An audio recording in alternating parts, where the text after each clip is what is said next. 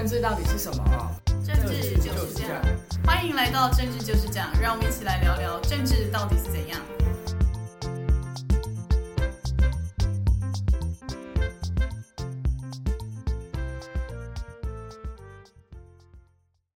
大家好，欢迎回到政治就是这样，我是雨洁，我是南天，大家好。这几天呢，台湾的政治新闻充满了结婚、嫁娶、逼婚、吃砒霜，呢还有我坐在那边等你来娶我，然后谁要当新郎跟谁要当新娘，大家一想还以为是要因应这礼拜六的同志婚姻，然后同同志大游行，所以才会有这么多结婚新闻，但其实不是，是那个民众党跟侯友宜呢，他们的蓝白合搞不定，然后一直用结婚不结婚来形容，看来真的是觉得很奇怪。嗯，雨洁这个联想蛮妙的，所以。同志婚姻，然后侯友谊跟柯文哲两个呃，可不可以成为新郎新娘？的确蛮有趣的。但是我相信最近呃，如果是非律的支持者，应该心里蛮焦虑的。我们从过去的民调看起来，大概好像支持要政党轮替，甚至于说的更直接一点，就是要下架民进党的呃民调数字一直在五成到六成左右。那对于这些人来讲，他们看蓝白河到底走向如何，其实内心一定很焦急，像热锅上的蚂蚁。因为时间越来越迫近，我们大家都知道，十一月二十号到二十四号就是我们的正副总统的登记参选的日子。那在这之前，如果蓝白合乔不定的话，那就只能各自去登记。我相信，如果乔不定，柯文哲或是侯友宜，可能任何一方都不可能说放弃去登记，然后呢就退出这场选举，应该是不会。那包括我们的台湾阿明郭台铭郭董呢，现在也很努力在冲自己的民调数字。那对于这个婚姻说说来说去，雨洁，你从一个年轻时代角度来看，你的感觉呢？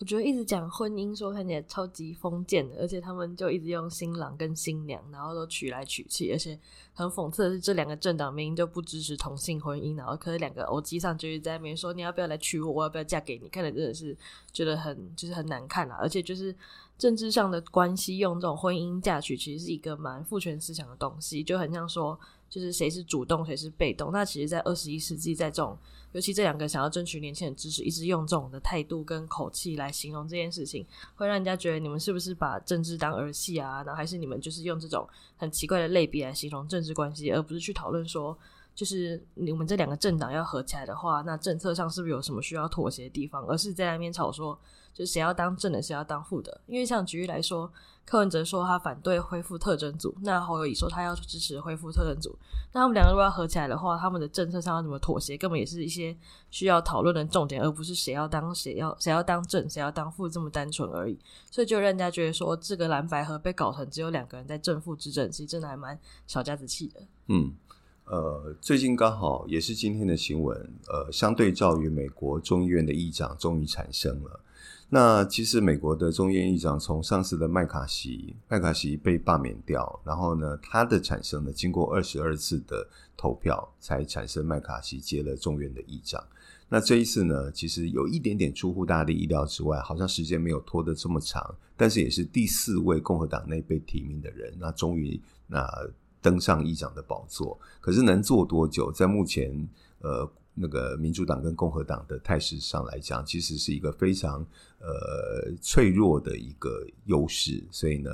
呃，能够选出新的共和党的这个议长，但是呢，未来会如何，其实确实是随时都要面临很大的挑战。呃，那我们也看到台湾，台湾的蓝白河确实如同宇杰刚所讲的，呃，大家本来都期待说。柯文哲也好，侯友宜也好，国民党也好，民众党也好，彼此应该就理念的部分，或是未来的政策的部分，应该要有一些沟通。大家必须要求同存异，才能够组成，不管是联合政府、联合内阁，或是未来政党之间的合作。但是走到今天呢，确实进入一个很封建的模式，然后谁配谁，然后你我娶你，还是你嫁我，彼此这样说来说去，呃，确实有一点点无聊。我相信不只是看在。呃，非常坚定的支持者的眼里，那即便是看在一个比较中间的选民，也会觉得这场戏演得越来越难看了。那我相信也是值得蓝白合，呃，目前在操盘的人，或是在台面上的人，或是底下的支持的，大家要共同去思考。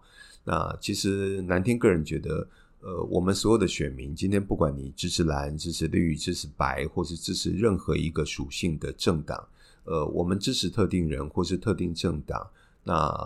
支持他们取得政权。可是取得政权之后呢，他们可以组成政府。可是这些台面上的人永远不要忘掉，政府组成之后，他们是要回过头来为人民做事，来服务人民的，那才是你们真正最后的政治的责任。大家不要忽略了，不要现在好像一锅粥，大家要怎么去分配，却忘掉真正人民的期待跟需求是什么，那才是最重要的。所以呢，我相信时间越来越迫近，那就如侯友谊所讲的，其实他在两天前提出来的时候，我相信他也心知肚明，包括朱立伦，包括柯文哲都点出问题的点，不管是全民调，或是呢，呃，民主的初选，党内的初选，其实时间上都来不及。那现在只能靠双方政党怎么样协商，怎么样形成一个共识。但是不管什么样的方式，时间都是越来越迫近。如果大家还在大吹够，然后你来，你一句来，我一句去，我想蓝白合不如早早各自去努力就算了。那这就是我们看到最近呢，像逼婚式的蓝白合，到底接下来要怎么走？我想歹戏拖棚，但是这个拖棚也拖不了太久了，结果很快就要出来了。好的，那我们稍微休息一下，待会儿就来直接进行我们今天的观测评分。那观测评分今天里面当然不免要谈到绿营的党内风暴。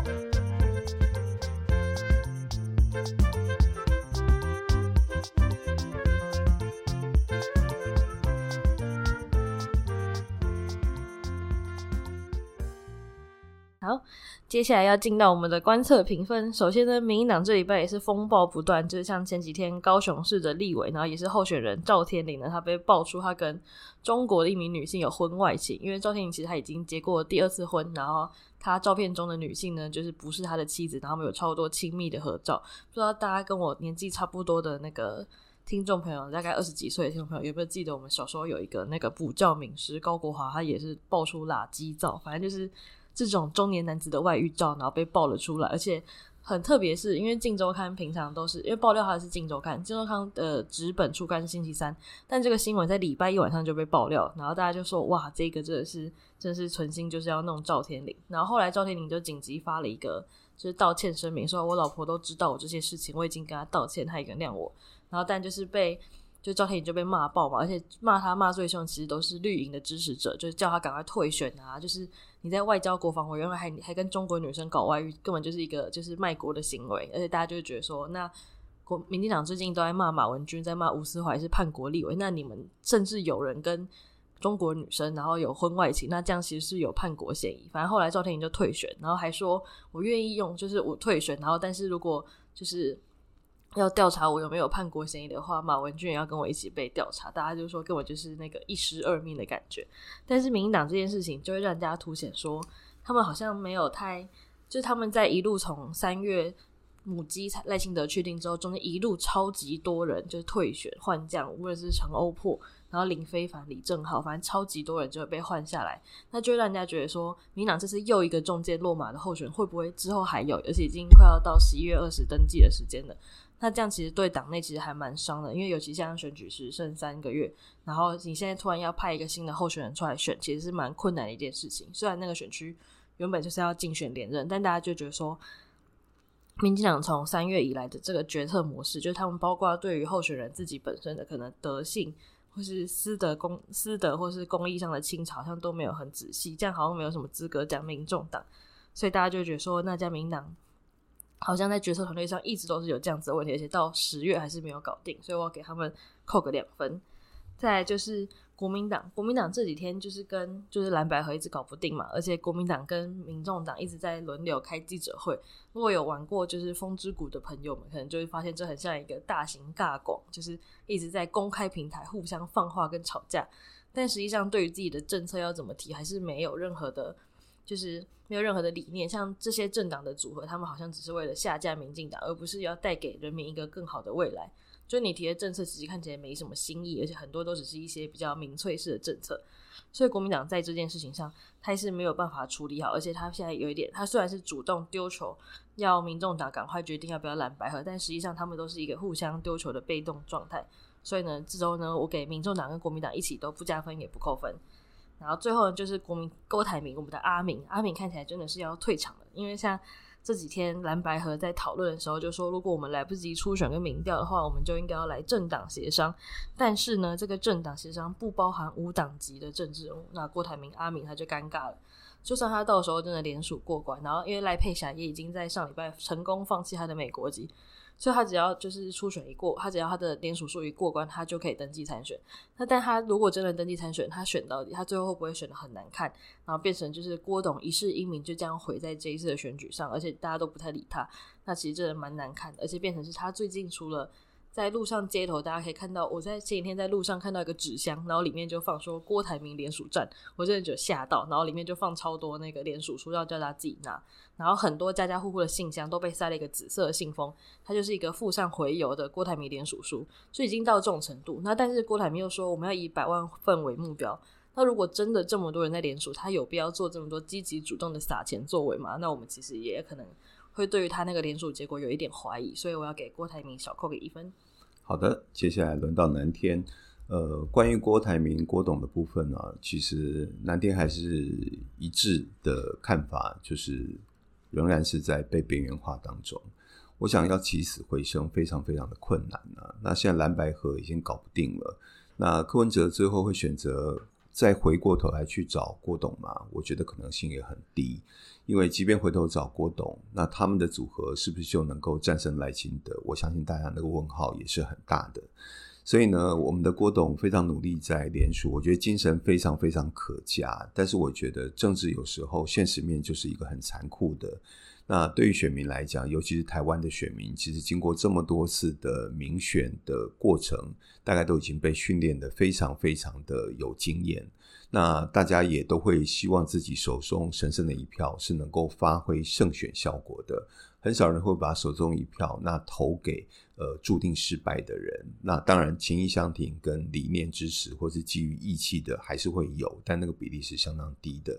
那所以对于这整个被边缘化过程当中，那南天还是跟过去几集一样，对于郭董不加分也不扣分，就是持平。那我觉得任由形势的发展。不过刚才雨洁问我说，呃，如果到十一月二十号到二十四号，那如果郭董不管联署有没有过关，如果没有登记的话，那对于红海的股民会觉得失望，还是有什么样的感觉？其实，呃，从南天角度来看，说不定红海的股民会觉得解脱了，因为呃，郭董参选啊，当然对于中国最近要查税查地，对红海。这样的举措呢，是不是针对郭董参选，还是另外有其他的想法？我们不知道。但我相信，对于股民来讲，一定希望说红海的本业去反映它的股价，而不是其他的政治的作为造成股价的波动。所以呢，OK，那红海，呃，我们不谈红海，我们谈郭郭董。今天南天给他不加不减持平。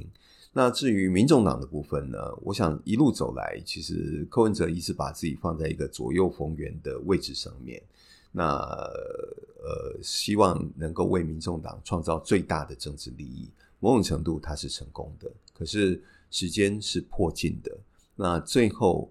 柯文哲一念之间要决定怎么蓝白合，甚至于不要合，我觉得会影响到他个人，甚至于整个政党未来的一个地位。那我觉得台湾的政党的板块。跟结构在这一次的大选当中，应该会出现一些很明显的变化。那三党不过半，未来在立法院恐怕已经是现在大家觉得越来越可能的一个态势。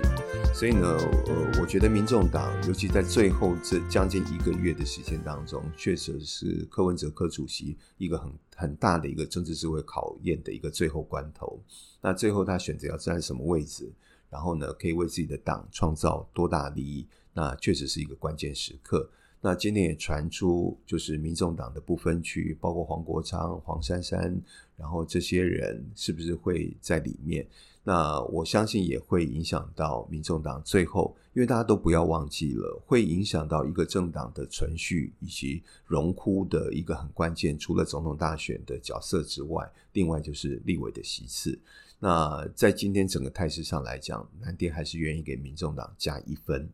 那至于国民党的部分，其实，在蓝白合的部分，其实南天很诚恳的建议我们的朱立伦朱主席跟我们的侯友谊侯市长，也是我们现在的总统候选人，其实可能要注意，就是越到最后越不要耍嘴皮。其实耍嘴皮实在是呃不会讨好选民的一个作为。那何况国民党，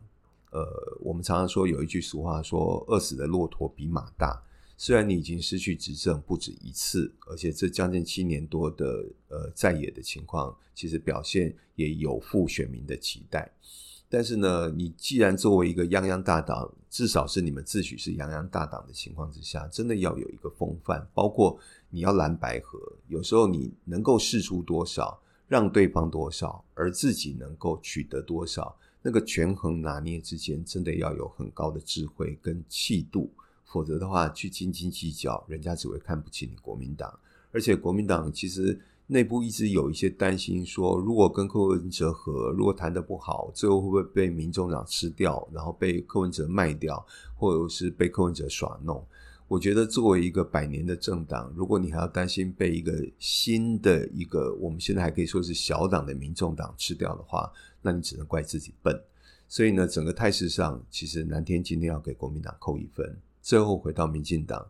民进党真的要很谨慎，要戒慎恐惧。那最近的绿营的风暴，呃，虽然呃被指控的都不是主帅赖清德本人，但是周围这些人的状况都会直接冲击到赖清德的选情。那过去我们常常说项庄舞剑，志在沛公。那这些对于不管是赵天麟，甚至于现在还有人剑指。郑文灿副院长的这些动作，